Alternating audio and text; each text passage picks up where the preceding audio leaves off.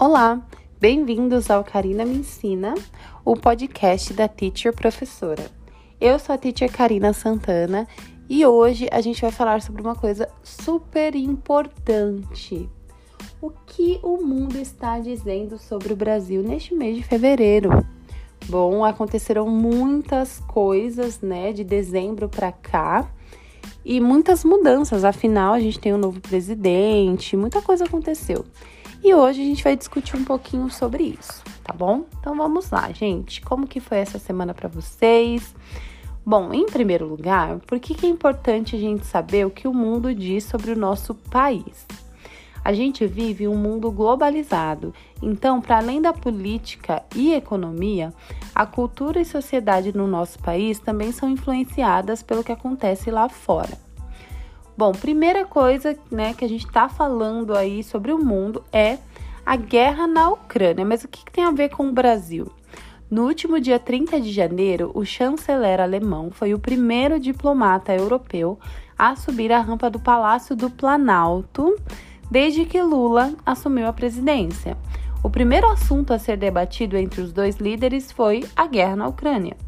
Lula propôs a criação de um grupo para mediar um acordo de paz entre a Rússia e a Ucrânia. O encontro também resultou em um envelope de 180 milhões de euros entregue ao poder público brasileiro. E a primeira medida de Lula com esse dinheiro é por fim à mineração ilegal que acontece na Amazônia brasileira. Aguardando os próximos passos, né, gente? Bom, um tema que está sendo muito discutido é o dos nativos Yanomami. Me parece impossível falar de Brasil e não falarmos da Amazônia. Mais ainda, não falarmos sobre o massacre que vem ocorrendo com o povo indígena que vive naquela terra. Domingo, 21 de janeiro, o mundo se choca com imagens de indígenas subnutridos esse é o retrato do Brasil depois de quatro anos de genocídio contra o nosso povo. Uma comitiva do Ministério de Direitos Humanos e Cidadania está em Roraima para avaliar a gravidade da situação sanitária na maior reserva indígena do Brasil. A situação mais grave está mais ao norte de Roraima, onde se concentra o maior número de garimpeiros, cerca de 20 mil ilegais, e os grandes responsáveis pela poluição dos recursos naturais são da região e pela expropriação violenta das tribos.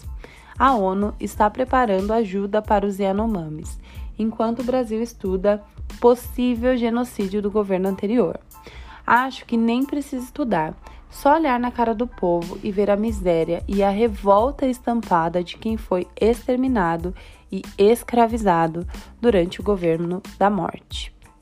Só nos últimos quatro anos terão morrido 152 crianças Yanomamis contra 33 no mesmo período anterior. Se destaca o programa Fantástico da Globo, citando os dados do Ministério da Saúde. Lula decretou estado de emergência para combater de forma eficiente a falta de assistência necessária aos Yanomamis. Visita visto de Bolsonaro no ZEUA. O visto do ex-presidente do Brasil, Jair Bolsonaro, perdeu a validade nos Estados Unidos. O visto de permanência A1 é reservado a chefes de Estado e é válido por 30 dias ou se expira automaticamente caso a pessoa deixe de ser governante. O interessado deve procurar o governo americano em até 30 dias. Se alguém entra nos Estados Unidos com visto de chefe de Estado, não está mais realizando missões oficiais e não está mais realizando missões oficiais representando seu governo, ele deve deixar os Estados Unidos ou pedir mudança para status de imigrante em 30 dias. As repercussões do governo ou desgoverno Bolsonaro continuam por todo o mundo. Citado pelo professor Oliver Stunkel, de Relações Internacionais da Fundação Getúlio Vargas de São Paulo, o Frankfurter Allgemeine, principal jornal de centro-direita da Alemanha, diz que Bolsonaro é o responsável pelos ataques em Brasília e diz que o ex-presidente deixou um rastro de caos e retrocesso. E eu não poderia concordar mais. Em um comunicado oficial, o Estado de Israel diz que condena os violentos tumultos que aconteceram no dia 9 de janeiro em Brasília e apoia as instituições da democracia e do Estado de Direito. O Brasil é uma das maiores democracias do mundo. Estamos confiantes em sua capacidade de proteger seus valores e esperamos que a ordem seja restaurada em breve. Os bandidos que invadiram Brasília estão presos, mas será que a ordem realmente foi restaurada? Eu fico me questionando, já que as fake news continuam rolando nas redes sociais. O Bolsonaro e toda a sua família seguem livres e soltos e não me parece que serão responsabilizados pelas atrocidades que cometeram em nosso país. O que seria restaurar a ordem nesse caso? Bom, gente, na minha opinião, seria o Bolsonaro e toda a sua família serem presos, né? Eu acho que isso é justo. E a justiça precisa começar a ser feita no Brasil. A direita no Brasil é a caixa às bruxas das desinformações. O deputado Nicolas Ferreira, eu jamais pensei que eu falaria isso no meu podcast, esse nome, né? Mas tudo bem. Foi o congressista mais votado do Brasil nas últimas eleições, mas começou a questionar a confiabilidade das urnas eletrônicas no Brasil e alegou sem nenhuma prova de que o Bolsonaro havia sido roubado pela esquerda brasileira. Gente, pelo amor de Deus. A esquerda mal consegue organizar um ato nacional. Imagina hackear uma urna, que, tipo assim, nem é hackeável. Para quem não sabe, a urna eletrônica não é ligada a nenhuma rede, o que torna impossível para qualquer hacker conseguir quebrar o seu código-fonte.